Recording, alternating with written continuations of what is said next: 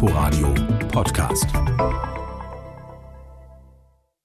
Die vornehmste Aufgabe der Politik ist doch, die Gesellschaft zu schützen. Vor Krankheit und Not sowieso, vor Hass und Gewalt auch. Und in dieser Woche waren es tatsächlich die wichtigsten landespolitischen Themen, wie man am besten aus der Corona-Krise kommt, in den Schulen, in der Wirtschaft, aber auch bei der häuslichen Gewalt, die mit der Krise kommt. Und was wir in Berlin und Brandenburg noch aus dem Anschlag von Hanau lernen müssen. Herzlich willkommen zu unserem landespolitischen Wochenrückblick, die Debatte in Berlin und Brandenburg. Ich bin Christoph Reinhardt. Die Corona-Krise überdeckt zwar vieles, aber als Donnerstag früh ein Großaufgebot der Polizei ausrückte, um einen extremistischen Verein dicht zu machen, da war das ein unübersehbares Zeichen vom Berliner Innensenator Andreas Geisel an die salafistische Szene. Ich habe heute die Vereinigung Jama'atu Berlin alias Tawhid Berlin verboten. Sie richten sich gegen die verfassungsmäßige Ordnung und gegen den Gedanken der Völkerverständigung. Konkrete Anschlagsplanungen habe es zwar nicht gegeben, sagte der Innensenator, aber die 19-köpfige Gruppe schaffe den Nährboden für Hass und Gewalt, so seine Begründung. Die Vereinigung befürwortet den bewaffneten Dschihad. Sie propagiert einen Märtyrerkult. Zudem propagiert sie die Vernichtung von Staaten und die Tötung von Menschen. Und schließlich befürwortet sie Terroranschläge gegen Zivilisten, zum Beispiel die Enthauptung des französischen Lehrers Samuel Paty. Vor allem im Wedding und in Neukölln war die Gruppe aktiv, verteilte zum Beispiel vorm Gesundbrunnencenter Flyer und verbreitete Hasspredigten im Internet. Das darf der Staat so nicht stehen lassen, sagte Innensenator Geisel Donnerstag um 9 Uhr morgens in einer Pressekonferenz, um dann gleich weiter zu eilen ins Abgeordnetenhaus, wo ein Jahr nach dem Anschlag von Hanau über die Konsequenzen dieses Hassverbrechens für Berlin debattiert wurde. Sebastian Schöbel. Gökhan Gültekin, Sedat Gürbüz, Said Nassar Hashemi, Mercedes Kirpatsch, Hamza Kurtovic, Fatih Saraj Oglu, Ferhat Unvar Kajuan Beikhoff und Willi Viorel Palm. Immer wieder wurden die Namen der Opfer von Hanau im Berliner Abgeordnetenhaus genannt und wurden die Geschichten der Menschen erzählt, denen sie gehörten. Ambitionierte Unternehmer, eine Mutter auf dem Heimweg zu ihren Kindern, junge Menschen, frisch mit der Ausbildung fertig und auf dem Sprung ins Berufsleben. Fast alle hatten nicht deutsche Wurzeln, die meisten aber wurden in Deutschland geboren, erinnerte SPD-Fraktionschef Raed Saleh. Alle neun Toten von Hanau waren Deutsche. Deutsch sein bedeutet, dass man sich als Deutsche oder Deutscher begreift, dass man sagt, dieses Land ist meine Heimat. Hier fühle ich mich geborgen. Hier möchte ich bleiben, so wie dies die neun Toten von Hanau gesagt haben. Der Täter habe sich im Netz radikalisiert, das zu einer brandgefährlichen Echokammer für Hetzer und Verschwörungsideologen geworden sei, warnt der CDU-Fraktionschef Burkhard Dregger. Das Ergebnis sei immer wieder Terrorgefahr, so Dregger, aus allen Lagern. Es gibt keine Unterscheidung zwischen gutem und schlechtem Extremismus. Es gibt nur schlechten Extremismus. Der AfD-Abgeordnete Carsten Woldeit hingegen bezeichnete den Mörder von Hanau als Einzeltäter, den man früh hätte stoppen können. Es wurde bei ihm eine schwere psychotische Störung festgestellt. Es wurden paranoide Wahnvorstellungen festgestellt und es wurde eine Einweisung empfohlen. Diese Einweisung fand nicht statt. Auch wenn es schwerfällt, hier haben Behörden versagt. Grüne und Linke prangerten hingegen Fehler beim Umgang mit Straftaten gegen Menschen mit Migrationshintergrund an. Zu oft würden Opfer und ihre Angehörigen von der Polizei nicht ernst genommen, stigmatisiert oder sogar selbst verdächtigt. Das sei nicht nur in Hanau der Fall gewesen, sagte Grünen-Fraktionschefin Antje Kapek, sondern zum Beispiel auch bei der rechtsextremen Anschlagsserie in Neukölln. Das ist ein fatales Signal. In diesem Land können sich Neonazis sicher fühlen, während die Opfer und die Menschen, die sich gegen rechts einsetzen, in Angst leben müssen. Und auch das ist ein Skandal. Innensenator Andreas Geisel entschuldigte sich dafür, dass Polizei und Justiz bei den Ermittlungen zu den Anschlägen in Neukölln Fehler im Umgang mit Opfern und deren Angehörigen gemacht hätten. Man müsse sich immer wieder selbstkritisch fragen, ob mit den Opfern von Gewalt, Rassismus und Diskriminierung angemessen umgegangen werde, so der SPD-Politiker. Ich bedauere zutiefst, dass bei den Opfern das Gefühl entstanden ist, der Staat würde sie nicht ausreichend schützen. Ein solches Gefühl darf in unserem Land nicht entstehen. Und ich bitte um Verzeihung bei den Angehörigen der Opfer, bei den Betroffenen, dass dieses Gefühl entstanden ist. Sagt Innensenator Andreas Geisel. Sowas hört man ja auch nicht jeden Tag. Und ganz wenig hört man über die Angst und die Gewalt, die im Kleinen und zigtausendfach Tag für Tag immer wieder Menschen terrorisiert, die sogenannte häusliche Gewalt, denn die entzieht sich dem Zugriff der Behörden. Der Corona-Lockdown macht es noch schwerer für die Opfer, fast immer Frauen, sich Hilfe zu suchen. Brandenburg will ihre Lage verbessern. Nico Hecht. Die Corona-Pandemie zeigt jetzt doch deutlicher als noch beim ersten Lockdown, wie benachteiligt und verwundbar Frauen in Brandenburg sind. Die häusliche Gewalt ist um ein Viertel gestiegen, so Sarah Damus von Bündnis 90 Die Grünen. Die Polizei hat nur von März bis Juli 2020 schon mehr als 1800 Fälle gezählt. Wir haben auch mehrere Femizide, Frauenmorde in Brandenburg gesehen in den Lockdowns. Die Regierungsfraktionen wollen nun gemeinsam mit der Linken ein Frauenhausstrukturgesetz im Landtag auf den Weg bringen, das die Finanzierung der Frauenhäuser sichert. Der Aktionsplan gegen Gewalt gegen Frauen soll ausgeweitet werden und Femizide sollen in der Polizeistatistik getrennt erfasst werden, denn bisher würden sie zu oft als Beziehungstat verharmlost. Aber auch abseits von häuslicher Gewalt zeige der Lockdown, dass Familien sich immer noch meist traditionell organisieren, meint Bettina Fortunato von der Linken. Ich bin der vollsten Überzeugung, dass dieses konservative Rollenspiel, die Frau schmeißt den Haushalt und der Mann kümmert sich um Karriere und Geld, dass die nie weg war. Und in der, zu Pandemiezeiten sehen wir das, dass ganz automatisch wieder hervortritt. Frauen hätten im Lockdown deutlich schneller ihre Arbeitszeit reduziert als Männer, um auch deutlich mehr Familienarbeit zu übernehmen. Was nicht selten als Ersatzlehrerin, Betreuerin und Köchin für Kinder, die nicht in Schule oder Kita gehen, zu völliger Erschöpfung führe. Auch deswegen trage die nächsten Donnerstag startende Brandenburger Frauenwoche 2021 den Titel Superheldinnen am Limit. Die Koalitionsparteien und Linke wollen jetzt das Landesgleichstellungsgesetz überarbeiten, um auf eine geschlechtergerechtere Verteilung von Homeoffice und Teilzeitarbeit hinzuwirken. Sagt Nico Hecht. Und die Brandenburgische Frauenwoche läuft in diesem Jahr vor allem online. So wie der Schulunterricht für die allermeisten Kinder und Jugendlichen, trotz der vorsichtigen Öffnung für die Kleinen. Wechselunterricht, das heißt ja konkret, dass die eine Hälfte der Klasse in der Schule ist und die andere zu Hause. Am besten wäre es natürlich, wenn ein Lehrer sich um alle Kinder seiner Klasse kümmern könnte.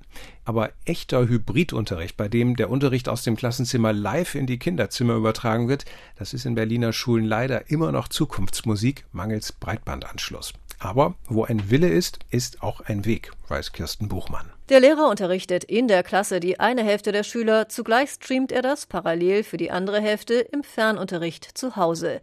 Das hat der Leiter des Hans-Karossa-Gymnasiums Henning Russbild vor, auch wenn an seiner Schule erstmal noch keine Breitbandleitungen für schnelles Internet liegen.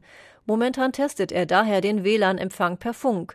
Mithilfe eines kleinen weißen Geräts soll das funktionieren, einer Speedbox. Einwählen, Passwort eingeben an seinem Tablet. Rosbild freut sich, dass es so mit dem schnellen Internet in seinem Bürotrakt schon mal klappt. Sie sehen jetzt hier, wir haben hier den vollen Ausschlag.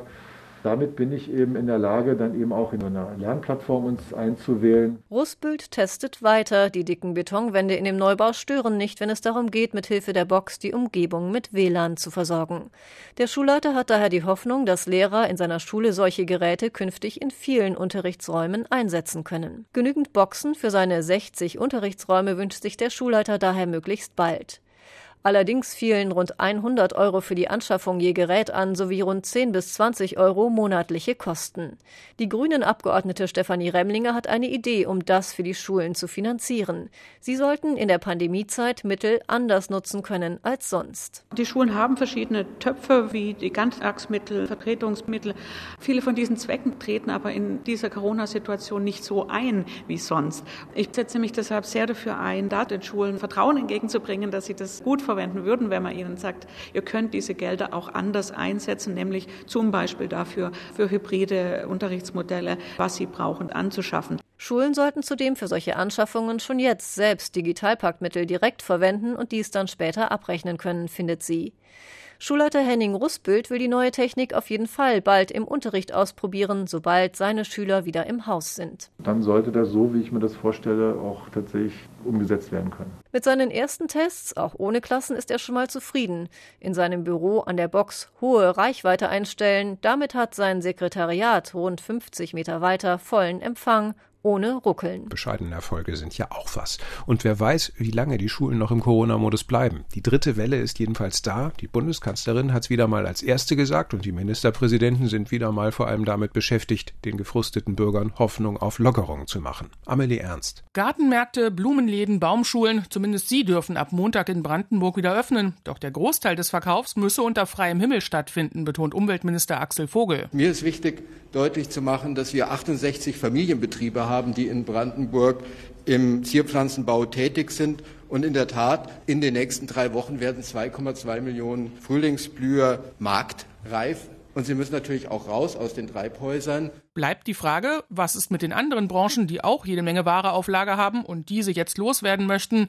Es gehe derzeit nur Schritt für Schritt, sagt Ministerpräsident Dietmar Woidke. Es ist ein kleiner Schritt, das ist mir vollkommen bewusst. Ich weiß auch, dass die Erwartungen in den Industrie- und Handelskammern, bei den Handwerkskammern, aber auch natürlich bei den Einzelhändlern selber deutlich größer sind. Aber auch deshalb haben wir uns heute intensiv darüber unterhalten, wie wir als Brandenburger Landesregierung in die Diskussion am 3. März mit der Bundesregierung, aber natürlich auch mit den Ministerpräsidentenkollegen gehen. Für alles Weitere schlägt auch Brandenburg einen Stufenplan vor. Nach den Friseuren, den Gartenmärkten und dem Wechselunterricht an Grundschulen wäre demnach die Öffnung des Einzelhandels dran mit Zugangsbeschränkungen. Außerdem sollten als nächstes Museen, Bibliotheken und Gedenkstätten öffnen dürfen und der Sport in festen Gruppen soll wieder möglich sein. Gemischte Reaktionen zum Stufenplan kommen von der Opposition. Peter Wieder, der Fraktionschef der Freien Wähler, fühlt sich bestätigt. Seine Fraktion hatte schon vor zwei Wochen einen Stufenplan vorgelegt. Ebenfalls nehme ich interessiert zur Kenntnis,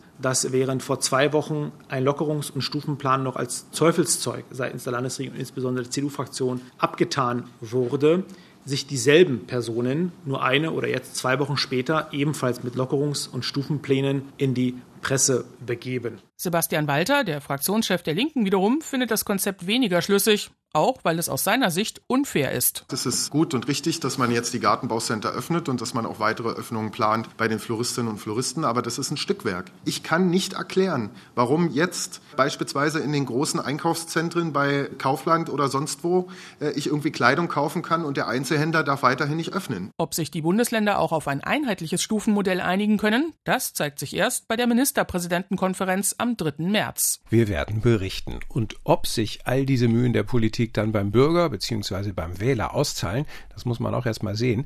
Der Berlin Trend, die Wahlumfrage von Infratest DIMAP im Auftrag der RBB Abendschau und der Berliner Morgenpost hat genau das abgefragt. Eine große Mehrheit unterstützt zumindest die beschlossenen Öffnungspläne. Die Impfbereitschaft ist auch hoch, aber wem das bei den Wahlen im September tatsächlich nützt, ist eine ganz andere Sache. Thorsten Gabriel hat sich die Zahlen ganz genau angesehen. Irgendwie bleibt fast alles, wie es ist seit dem Spätsommer. Die CDU verharrt bei 22 Prozent, die Linken kleben bei 15, die FDP muss weiter bei 6 Prozent zittern. Dass die AfD erstmals in den einstelligen Bereich rutscht, lässt aufhorchen, aber es gerät zur Fußnote angesichts einer anderen bemerkenswerten Verschiebung. Die Grünen verteidigen zwar mit 23 Prozent ihre Spitzenposition, sacken aber drei Punkte ab. Die SPD schnellt just um drei Punkte nach oben auf jetzt 18 Prozent. Das kann man, zumindest in Teilen, als erste Abstimmung über die Spitzenkandidatinnen der beiden deuten. Die SPD setzt bekanntlich auf ihre neue Chefin und Bundesfamilienministerin Franziska Giffey, die Grünen auf die Abgeordnete Bettina Jarasch. Giffey ist als Bundesministerin seit Wochen dauerpräsent in den Medien. Jarasch kann da nicht mithalten. Grünen intern gilt sie zwar als beste Wahl, weil sie die unterschiedlichen Kräfte der Partei gut bündeln kann, aber öffentlich kennen sie nur wenige. Interessant ist auch ein Blick ins Kleingedruckte. Die Grünen liegen bei den Jüngeren, den 18- bis 39-Jährigen, zwar klar vor allen anderen, haben aber gerade hier deutlich eingebüßt. Bei den 40- bis 64-Jährigen legen sie dagegen trotz ihrer Gesamtverluste leicht zu. Das könnte darauf hindeuten, dass Jarasch bei Jüngeren nicht so gut ankommt wie beim Mittelalter. Abgeschlagen sind die Grünen dagegen dort, wo die SPD bestens punktet, bei der Altersgruppe 65 plus. Hier legen die Sozialdemokraten sogar deutlich zu. Das könnte daran liegen, dass Giffey gern mal die Law and Order SPD-Frau gibt, was traditionell bei älteren Semestern gut ankommt. Wenn diese Trends anhalten, wird aus dem Zweier-Kopf-an-Kopf-Rennen von Grünen und CDU bald ein Dreikampf ums Rote Rathaus werden, Die Linke bleibt da als eher leise auftretende Partei nur Zuschauerin. Fürs weiter Mitregieren könnte es für sie am Ende aber trotzdem reichen. Allerdings muss sich auch noch zeigen, wohin für die CDU die Reise mit Kai Wegner an der Spitze geht. Grün-Schwarz war im September noch möglich, jetzt nicht mehr. Kurzum, es bleibt spannend bis zur Wahl. Für alle Parteien. Sagt Thorsten Gabriel. Und ich sage an dieser Stelle, das war's schon wieder mit unserem Wochenrückblick. Ich bin Christoph Reinhardt. Danke fürs Zuhören. Inforadio Podcast.